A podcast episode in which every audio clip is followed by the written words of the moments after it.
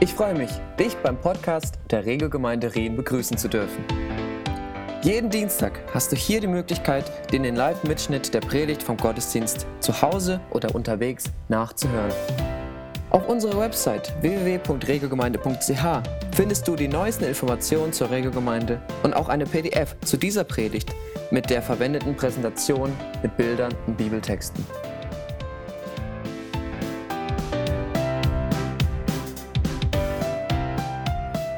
Also, wir haben schon gehört, bei dieser Kivo war eines der Hauptpersonen David. David. Und ein Höhepunkt an der Kivo, das haben wir vorhin auch in dem kurzen Clip gesehen, das war der Moment, als David, der kleine David, den Riesen Goliath umgehauen hat. Könnt ihr euch noch erinnern? Von den Kids. Die sind jetzt alle beschäftigt hier. Vielleicht könnt ihr Multitasking, mal gucken, ob das klappt. Wer kann sich noch an die Szene erinnern, als David den Goliath da umgehauen hat? Ich glaube, da gab es auch einen Riesen. Du kennst sie auch, super. Und äh, Goliath, und was war da hier dieser, dieser Spruch, der immer wieder kam? Da müsst ihr jetzt alle mitmachen während der Predigt. Goliath ist groß, aber Gott ist größer. Okay, nochmal für alle. Goliath ist groß, aber Gott ist größer. Amen, das ist schon die ganze Predigt. Fast jeder, würde ich mal von ausgehen, hat schon von David und Goliath gehört. Selbst Leute, die eigentlich noch nie die Bibel aufgeschlagen haben. David und Goliath kennt man. Das ist wohl eine der berühmtesten Geschichten in der Bibel, die meiner Überzeugung nach wirklich so passiert ist. Das war nicht irgendwie nur so eine nette Geschichte, nicht ein Märchen, sondern das ist so vorgefallen. Aber wahrscheinlich auch eine der falsch verstandensten Geschichten in der Bibel. Wollen wir nachher noch ein bisschen dazu kommen. Für die, die bei der Kivo nicht dabei waren und das, was passiert ist, nicht mehr so auf dem Schirm haben, nochmal eine kleine Erinnerung. Die Philister kämpften gegen Israel. Das waren die Erzfeinde. Und äh, die standen sich direkt gegenüber. Auf dem einen Berg standen die Philister, auf dem anderen Berg gegenüber standen die Israeliten und in der Mitte war ein Tal. Und was damals öfter passierte ist, dass nicht jeder gegen jeden kämpft, sondern jede Gruppe ihren besten Mann schickt. Und das wurde ein Mann gegen Mann Kampf, okay? Und so hat dieser Mann stellvertretend für das ganze Volk gekämpft. Und wenn der Philister gewinnt, dann haben alle Philister automatisch gewonnen. Und wenn der aus Israel gewinnt, dann hat ganz Israel gewonnen. Und das ist ja eigentlich auch eine ganz gute Idee. Da spart man Material und äh, sterben nicht so viele. Eigentlich eine coole Idee. Nur in diesem Kampf war das Problem, dass die Philister einen so starken Kerl aufzubieten hatten, dass sich auf der anderen Seite keiner fand, der es mit ihm aufnehmen konnte. Und das lag nicht daran, dass die Israeliten alles Angsthasen waren. Da waren auch starke Kämpfer dabei. Also Saul, der war auch ein Kopf größer als alle anderen, der war ein starker Kämpfer. Von Jonathan, seinem Sohn heißt es, der hat erst kurz vorher auch eine ganz mutige Aktion gemacht. Und es war ein Gro Abner, war der persönliche Oberleibwache von, von König Saul. Das war ein unglaublich starker Kämpfer. Und trotzdem war, wenn man das vergleicht mit dem Boxen, Goliath, der hätte beim Boxen einer eigenen Klasse gekämpft. Das war das super, super, super, super Schwergewicht. Goliath war riesig. Ich glaube, er war kein Riese, aber er war riesig. Das war ein Mann, der war über 2,70 groß. Also es ist nicht ganz doppelt so groß, aber der passt hier auf jeden Fall in unsere Decke nicht rein. 2,70 Meter und der hatte Hände so groß wie Bratpfannen. Und wo der hinhaute, da wuchs kein Gras mehr. Der hatte damals den absoluten Hightech, den modernsten Panzer, die Rüstung, die es damals gab. Die wog allein über 70 Kilogramm, alleine nur dieser Schuppenpanzer. Und er hatte ein riesiges Schwert, riesiges Schwert. Und er hatte einen riesigen Speer. Die Bibel sagt sogar, dass dieser Holzschaft an dem Speer, der hatte so einen Durchmesser wie so ein kleiner Baum. Das muss so ein Oschi gewesen sein. Da wären wir mit unserer Hand irgendwie gar nicht rumgekommen. Das war eine Kampfmaschine. Und ich habe hier ein Kind äh, aus unserer Gemeinde, hat diese Szene gemalt. Und ein richtig klasse Bild. Ich weiß nicht, ob ihr, vielleicht erkennst du dein eigenes Bild. Fand ich richtig gut. Hier wir mal, das ist ein Schwert. Das ist ein richtiges Schwert. Und hier, David ist hier, hat ihr voll den Grinsemann, der ist noch voll am Lachen, der ist voller Siegesgewissheit. Und Goliath ist noch am Lachen. Aber nicht mehr lange. Aber hier guckt euch dieses Schwert an. Es ist die Mutter aller Schwerter. Weil dieser Goliath so eine Kampfmaschine war und kein normaler Mensch den eigentlich besiegen konnte, da half es eben auch nichts, dass der König dem Mann, der ihn besiegen würde, seine Tochter zur Frau versprochen hat und gesagt hat, obendrein schicke ich dir noch ganz viel Geld. Ich meine, wenn man zehn Minuten später tot ist, dann hat man da nicht so viel von. Ist nicht so wahnsinnig interessant. Und dann ging es so weiter. 40 Tage lang hat dieser Goliath sich morgens und abends über das Volk Israel lustig gemacht und die Soldaten verspottet. Hat gesagt, findet sich bei euch keiner, der es mit mir aufnehmen kann? Was seid denn ihr denn für Waschlappen? Weicheier, Tonbeutelvergesser. Das waren so die typisch damaligen äh, Philister, äh, Warmduscher. Und da würden sich, die würden sich wahrscheinlich heute noch gegenüberstehen, die Philister und die Israeliten, wenn nicht plötzlich David aufgetaucht wäre. Der wollte seinen Brüdern ja eigentlich nur eine Tupperdose vorbeibringen, um irgendwie was zu essen zu bringen. Aber plötzlich, als er hörte, wie Goliath die Israeliten und damit seinen Gott verspottete, da meldete sich David und sagte, ich werde kämpfen. Ich vertraue Gott, dass er mit mir ist. Ich habe schon erlebt, wie Gott mich vor Bären und vor Löwen errettet hat und Gott wird mich auch vor diesem Philister erretten. Und Davids Brüder hielten das für eine bescheuerte Idee und König Saul glaubte auch nicht, dass David irgendeine Chance haben würde. Aber es gab ja nun mal keinen anderen Kandidaten und deswegen haben sie den genommen.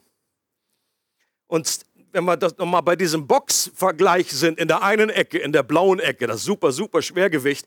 Und jetzt kam plötzlich David und der war das super, super, super Fliegengewicht. Der hatte noch nicht mal eine Rüstung. Das Einzige, mit dem er kam, war eine Schleuder. Gut, das war zugegeben, das war eine richtige, ernsthafte Waffe. Das war auch nicht nur eine kleine Zwille, sondern das war eine richtige Schleuder. Das war härter als Kugelgeschosse, wenn man da richtig trifft. Aber sonst hat er so einen Hirtenstab noch dabei gehabt. Warum, weiß ich auch nicht ganz genau. Wahrscheinlich nur zur Ablenkung, dass er die Zwillen, dass er die Schleuder nicht sieht. Auf jeden Fall geht er mit diesen beiden Sachen gegen diesen hochgerüsteten Goliath. Eigentlich, wo man sagt, menschlich gesehen, keine Chance. Und als Goliath das sah, da macht er sich noch mehr über David lustig und sagt, bin ich etwa ein Hund, dass du mit seinem Stöckchen zu mir kommst? Willst du den Stock wegwerfen und sagen, lauf Fifi, hol den Hund, äh, hol den Stock? Wäre auch nicht schlecht.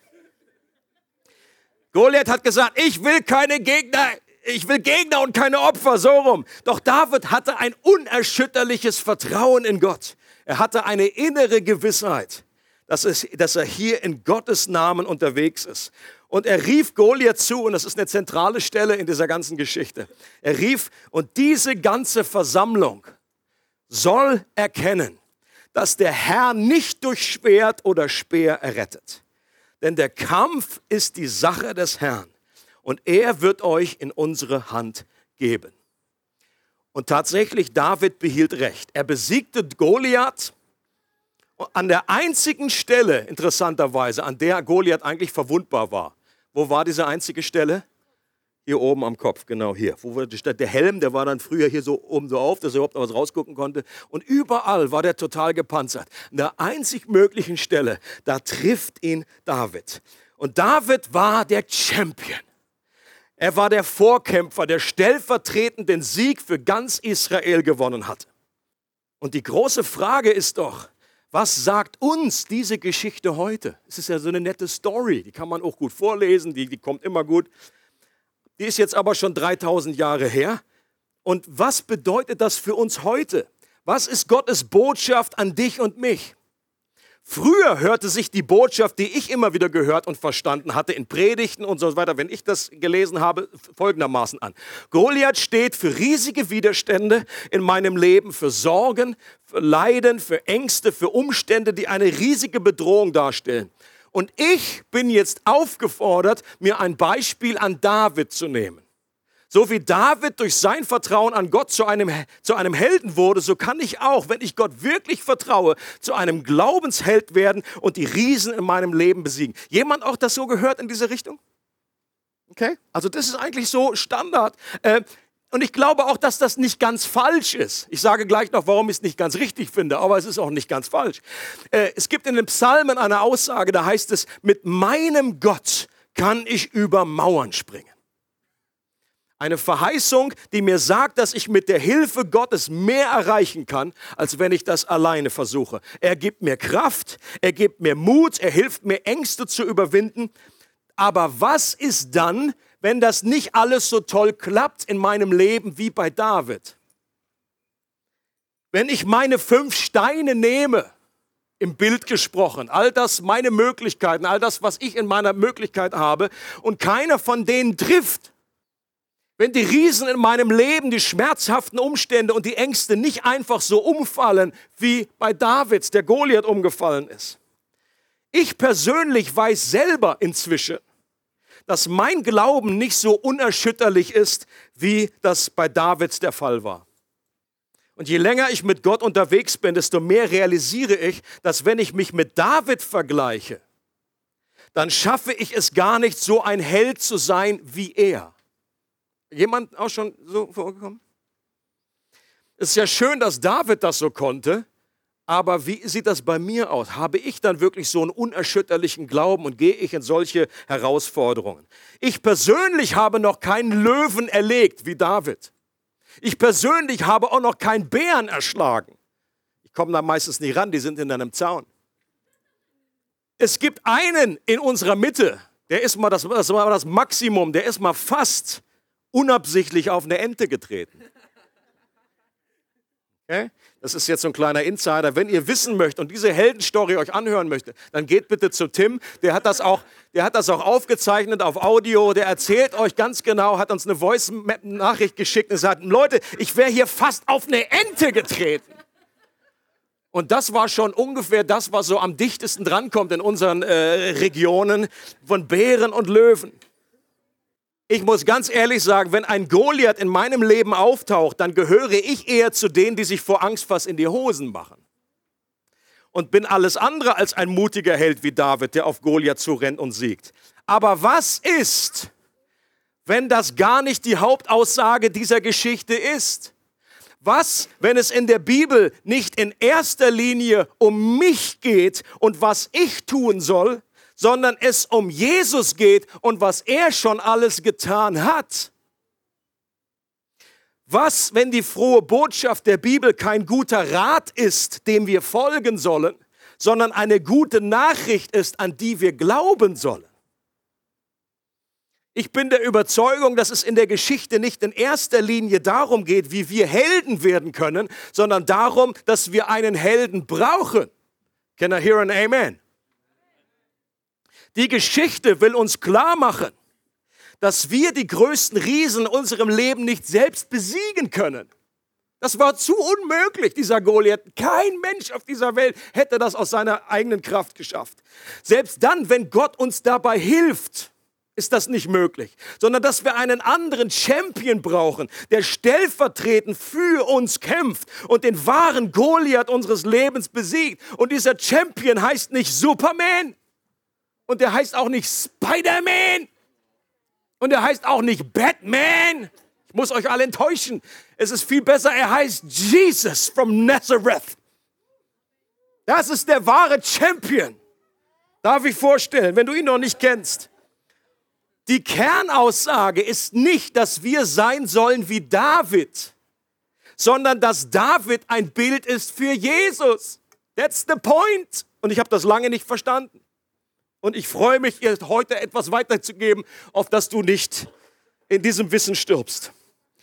Deshalb gibt es so viele Parallelen zwischen David und Jesus.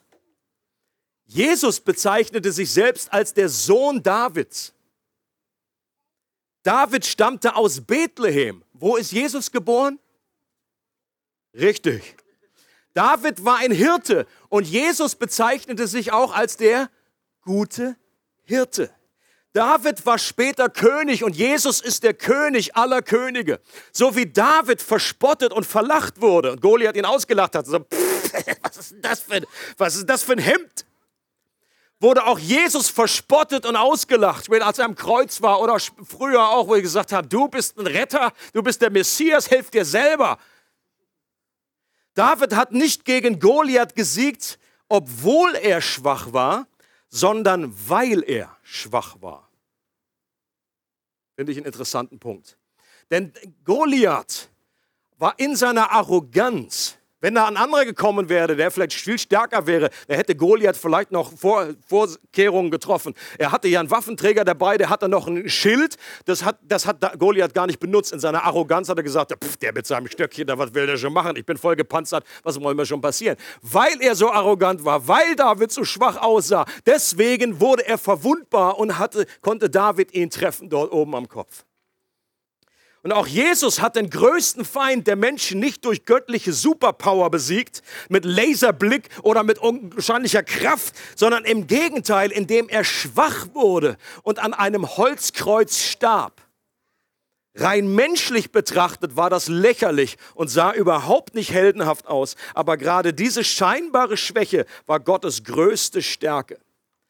Und die Bibel verrät uns auch, wer der größte Feind des Menschen ist, den wir alleine nie besiegen konnten. Die Bibel sagt, der größte Goliath in unserem Leben ist der Tod. Der Tod. Und wenn die Bibel von Tod spricht, dann meint sie damit nicht nur, dass wir alle mal irgendwann sterben werden, sondern dass wir von Gott getrennt sind. Das nennt die Bibel Tod.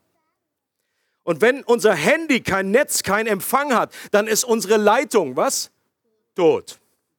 In dieser Hinsicht ist jeder Mensch schon tot, bevor er gestorben ist.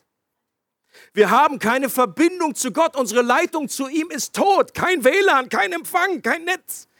Und an diesem Zustand konnten wir selber gar nichts ändern.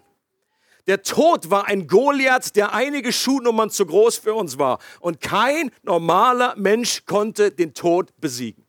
Niemand. Doch genauso plötzlich wie David damals auftauchte, ist Jesus plötzlich aufgetaucht. Und er hat nicht nur sein Leben riskiert, sondern hat es tatsächlich gegeben, um durch seinen Tod den Tod selbst zu töten. Das finde ich cool. Jesus hat durch seinen Tod den Tod getötet. Es das heißt mal in der Bibel, dass unsere Schuld, unsere Vergehungen, das sind der Stachel, der, dieser, dieser Giftstachel, wie bei so einem Skorpion, den der Tod hat, um uns zu unterdrücken und uns gefährlich zu werden. Und Jesus, dadurch, dass er etwas getan hat für uns, dass unsere Sünde vergeben werden kann, hat er praktisch diesem Skorpion diesen, diese, diesen Stachel rausgerissen, sodass der Tod ist zwar noch da, aber er hat seinen Schrecken und sein sein giftiges Potenzial verloren. Und weil Jesus die Strafe für unsere Fehler auf sich genommen hat, dadurch konnte Gott alles, was uns von ihm trennt, aus dem Weg räumen. Und als Jesus drei Tage später wieder auferstand, das haben wir gerade erst gefeiert zu Ostern, wurde dadurch klar, dass Jesus diesen Goliath, den Tod für uns besiegt hatte. Und wenn wir das glauben, dann wird sein Sieg zu unserem Sieg. Denn wenn ein Champion siegt, dann siegen alle, die zu ihm gehören. Und dann können wir wieder ausrufen, Goliath zwar ist groß, aber Gott ist größer. Amen. Und so heißt es auch in, in dieser Bibelstelle, Gott aber sei Dank. Durch Jesus Christus, unserem Herrn, schenkt er uns den Sieg. Das heißt, Gott beschenkt uns mit einem Sieg. Wir müssen nicht selber uns anstrengen für diesen Sieg. Wir müssen einfach an das glauben, was Jesus schon getan hat. Und dieser Sieg hat Auswirkungen auf alle Bereiche meines Lebens.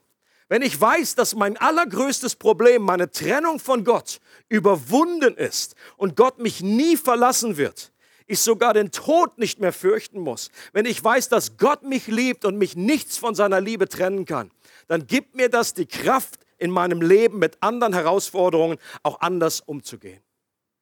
Und das heißt nicht, dass es keine Schwierigkeiten mehr geben wird.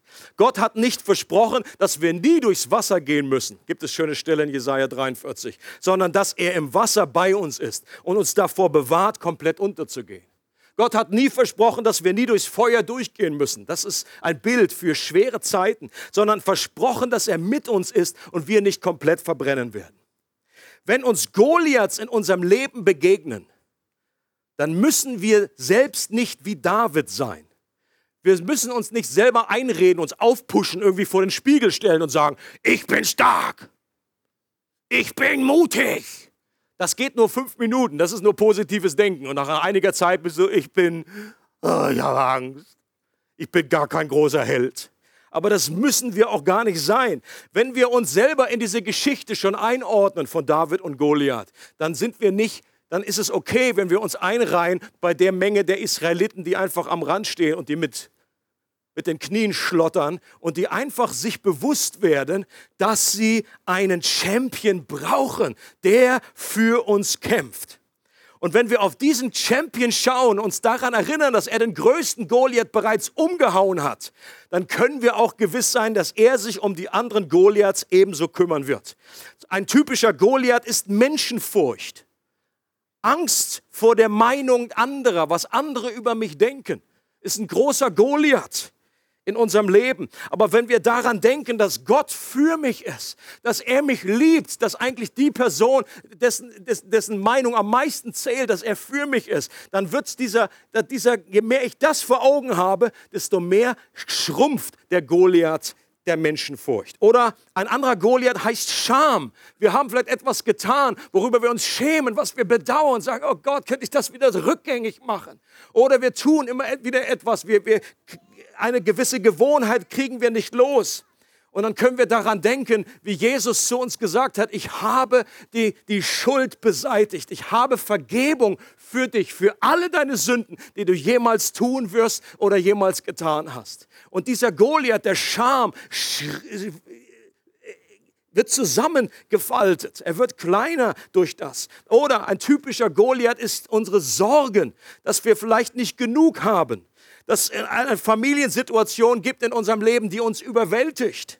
Und auch hier sagt Gott uns zu, ich habe den größten Goliath bereits besiegt. Und ich bin bei dir und ich bin mit dir in allem und werde dich niemals verlassen. Und je mehr wir auf diesen Champion schauen, im Hebräerbrief heißt es einmal, lasst uns aufschauen zu Jesus, dem Anfänger und Vollender des Glaubens. Er ist der große Champion. Und je mehr wir das machen und wissen, dass Gott in unserem für uns streitet, dann müssen wir eigentlich immer nur beiseite treten und Jesus den Champion ranlassen, dass er wieder Goliaths besiegt. Denn der Kampf ist die Sache des Herrn. Und je mehr wir uns diesen Sieg vor Augen halten, umso mehr setzt das auch Mut in uns frei. Das ist ja auch interessant in der Geschichte. In dem Moment, wo David den Goliath besiegt hat, waren auf einmal die Israeliten wieder ganz mutig. Ja? In dem Moment, da hat wie ein Schalter umgelegt, so, yeah! Und dann haben sie die anderen alle eingeholt und und das ist bei uns auch so. Es setzt unglaublichen Mut frei, wenn wir einfach daran denken, wie Gott in unserem Leben den Sieg errungen hat. Manche, und, und das, das bedeutet aber nicht, dass wir dabei immer angstfrei sind. Manche Christen tun so, als wenn nur das echter Glaube und echter Mut ist, wenn wir gar keine Angst mehr haben. Doch bei Jesus war das ja auch nicht so. Denkt mal dran, als Jesus im Garten war, kurz bevor er gestorben ist. Er hatte unglaubliche Angst. Er, hat, er sagt, er hat gezittert vor Angst. Er ist zu Tode betrübt gewesen.